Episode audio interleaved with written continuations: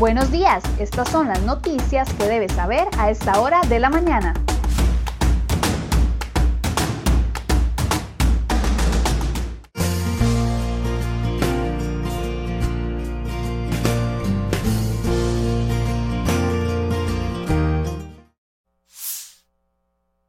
por acompañarnos en una nueva edición de CR Hoy Noticias. Arrancamos de inmediato con las informaciones que hemos preparado para el día de hoy.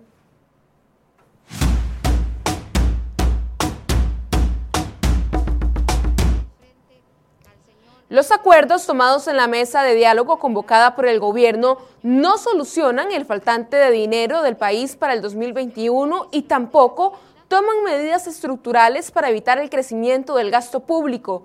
La mesa de diálogo estableció 58 acuerdos para aplicar en los siguientes tres años con medidas temporales y permanentes. Si se agrupan los resultados de todas las medidas en el 2021, solamente se obtendría el equivalente al 1.67% del PIB, poco más de 760 mil millones de colones.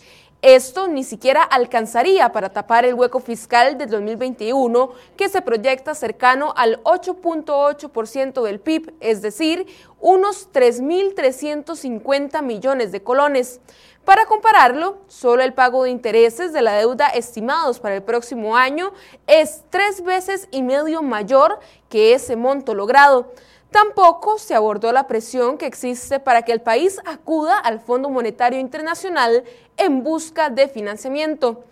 Ante el faltante de medidas de peso, el ministro de Hacienda, Elian Villegas, urgió a los diputados a que se autorice al gobierno tres créditos internacionales que suman poco más de 518 mil millones de colones para ser utilizados en 2021.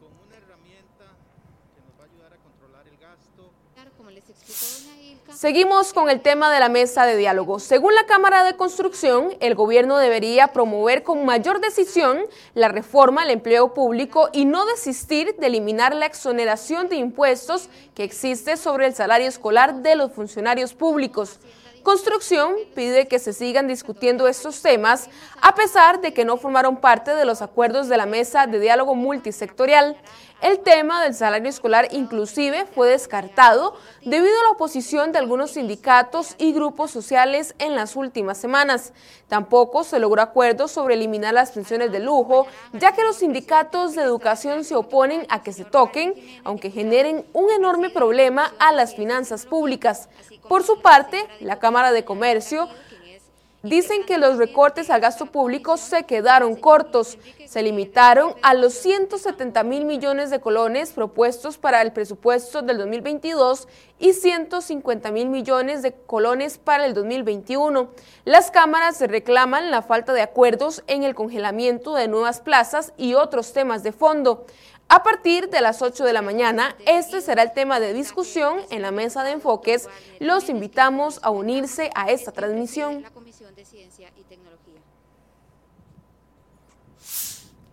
Cambiamos de tema. Casi 40 mil personas suman meses con el recibo de pago para realizar las pruebas teóricas de manejo, pero no logran conseguir cita. Cientos de personas reclamaron este lunes en el MOB con el comprobante de pago en mano pero no consiguieron un espacio.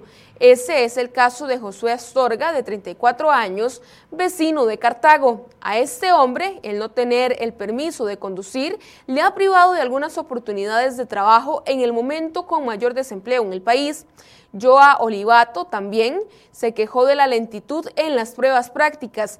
Dijo que existen personas que necesitan la licencia y que tardan entre cuatro a seis meses para la cita y que finalmente la reprueban por un extinguidor sin fecha de vencimiento, por ejemplo. El usuario añadió que por esa razón hay mucha gente que no tiene licencia porque después tiene que esperar de cinco a seis meses para volver a realizar la prueba.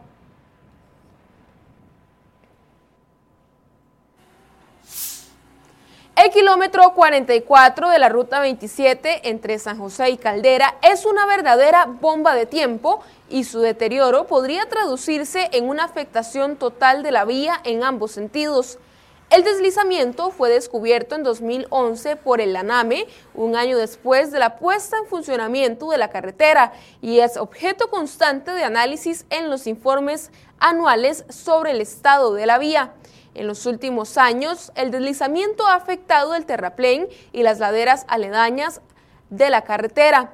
Producto de este evento se generaron deformaciones en la carpeta asfáltica en al menos 400 metros de la ruta. El MOB y el Consejo Nacional de Concesiones acordaron con la empresa encargada de la vía intervenciones importantes entre los kilómetros 38 y 48. Pero también hay una buena noticia en otro sector del país porque la Contraloría General de la República aprobó el contrato entre el CONAVI y una empresa privada para la construcción del túnel en el cruce de la galera en Curridabat. Este proyecto tendría un costo superior a los 2 mil millones de colones. La adjudicación para esta obra quedó en firme desde mayo pasado y queda pendiente la orden de inicio.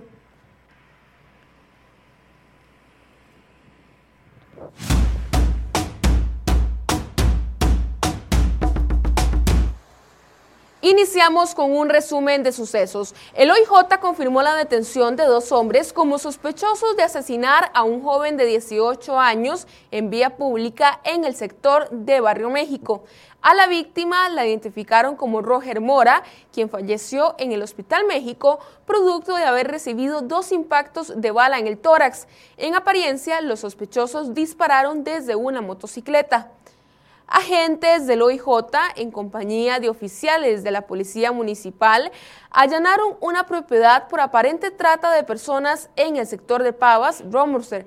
Se trata de, en apariencia, de una sala de masajes. Ahí, una mujer nicaragüense de unos 30 años de edad quedó detenida por figurar como sospechosa del delito de trata de personas con fines de explotación sexual y laboral. En otras informaciones, el OIJ confirmó que ya se realizó el proceso de autopsia al cuerpo de un hombre hallado en la represa de Brasil de Mora. La policía judicial intenta establecer si corresponde o no a los restos de Jeffrey Vargas Ortiz, de 30 años, desaparecido desde hace un mes. Y en temas de salud, entre el sábado y este lunes, se reportaron 33 nuevas muertes relacionadas al COVID-19. Asimismo, solo se registraron 618 casos nuevos. En hospitales hay 507 personas internadas, 227 de ellas están en unidades de cuidados intensivos. Además, el país adquirió 14 congeladores de ultra baja temperatura y la construcción de un cuarto frío. Esto con el objetivo de almacenar la vacuna con características especiales de temperatura durante más tiempo.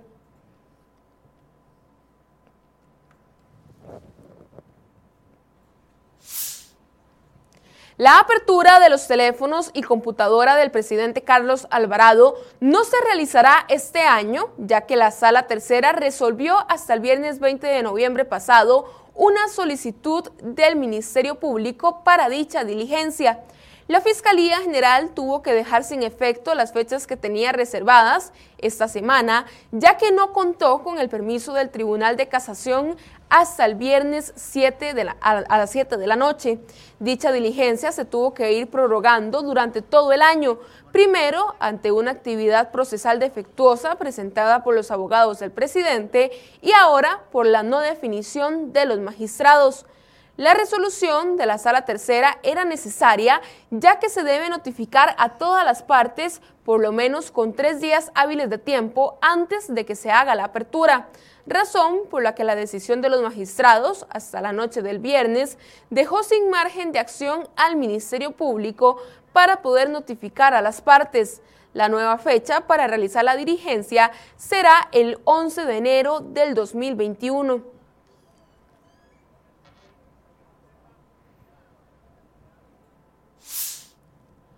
La ley marco de empleo público que se discute en la Asamblea Legislativa deberá contar con 38 votos para su aprobación, ya que según un informe en Corte Plena afecta el funcionamiento del Poder Judicial. Con un total de 16 votos y 5 abstenciones, los magistrados aprobaron un informe del magistrado Jorge Olazo de la Sala Segunda, quien indicó que el proyecto afecta y tiene incidencia en el Poder Judicial. El proyecto de reformas al empleo público ya fue dictaminado afirmativamente por la Comisión de Gobierno y Administración del Congreso y se encuentra en el plenario legislativo. Y en otras informaciones, los privilegios que negocien las instituciones públicas con sus funcionarios en el marco de las convenciones colectivas deben apegarse a lo estipulado en la Ley de Fortalecimiento de las Finanzas Públicas. Así lo determinó la Contraloría General de la República y se lo hizo saber a la ministra de Trabajo, Yanina Dinarte, luego de que el diputado social cristiano, Pedro Muñoz, denunciara ante la Contraloría al gobierno. Esto por la negociación y firma de una nueva convención colectiva en el MEP con los educadores en octubre pasado.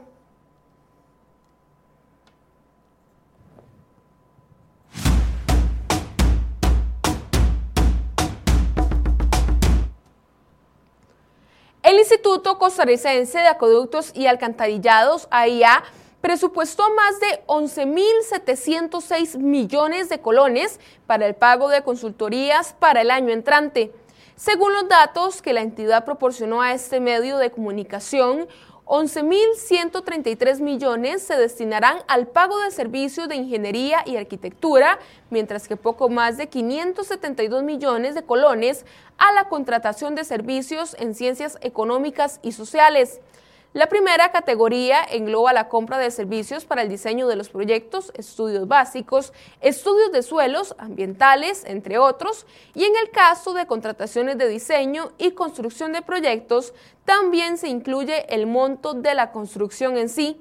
AIA no detalló en cuáles proyectos hará el gasto al adquirir servicios de profesionales externos a la institución encargada de brindar el servicio de agua potable.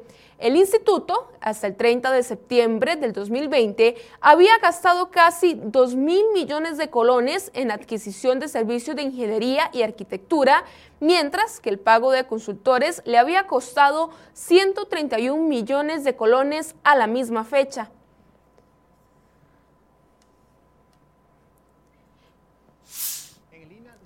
Después de más de 100 días, Carlos Alvarado nombró nuevo ministro de Comercio Exterior. Se trata de Andrés Valenciano, quien quiere fortalecer las zonas francas, un sector que el PAC quiere ponerle impuestos. Valenciano es máster en negocios internacionales y es licenciado en ingeniería industrial.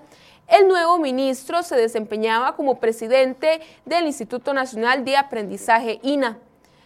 La aerolínea Volaris Costa Rica retomó operaciones en Centroamérica a partir del lunes 23 de noviembre, tras varios meses frenada por los efectos derivados de la pandemia sanitaria del COVID-19.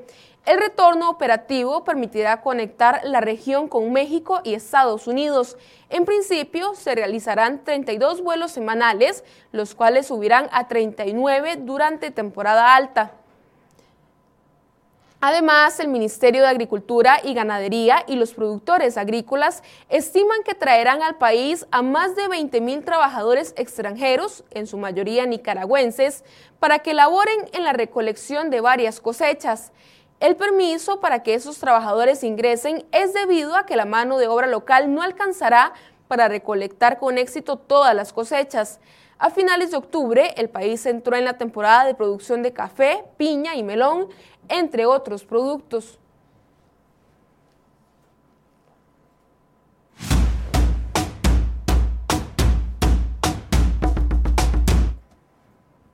Pasamos a informaciones internacionales. El presidente saliente de Estados Unidos, Donald Trump, indicó este lunes que daba luz verde a la transferencia de poder al demócrata Joe Biden, ganador de los comicios presidenciales, aunque sigue sin reconocer su derrota.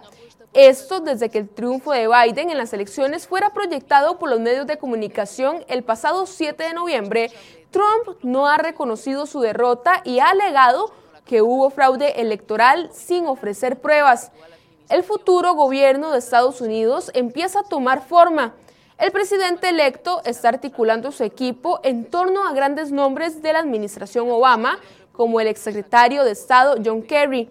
Este último es un veterano político que ocupará el cargo de emisario presidencial para el clima, demostrando que esta cuestión volverá a ser crucial para la Casa Blanca. La primera misión de Kerry consistirá en devolver a Estados Unidos al Acuerdo de París que él mismo negoció en 2015 y Donald Trump se encargó de romper.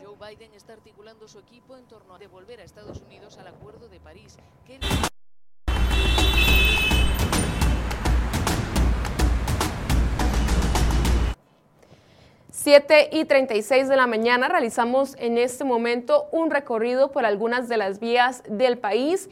Iniciamos en la rotonda de la Y, donde vemos una cantidad importante de automóviles a esta hora de la mañana. Continuamos en Desamparados, esto es cerca del cementerio, donde aquí se ven condiciones bastante favorables para todos los conductores que transitan por la zona. Y ahora nos vamos hasta el sector de Taras, la vista hacia Ochomogo, donde aquí sí observamos un poco más lento el paso por esta carretera.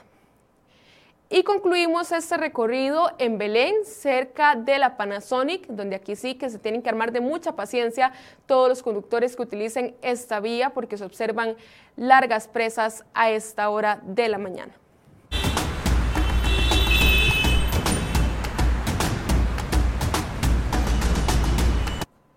Concluimos esta edición de CR Hoy Noticias. Muchas gracias por su compañía y recuerde que a partir de las 8 de la mañana inicia el programa Enfoques aquí en la cuenta de Facebook de crhoy.com.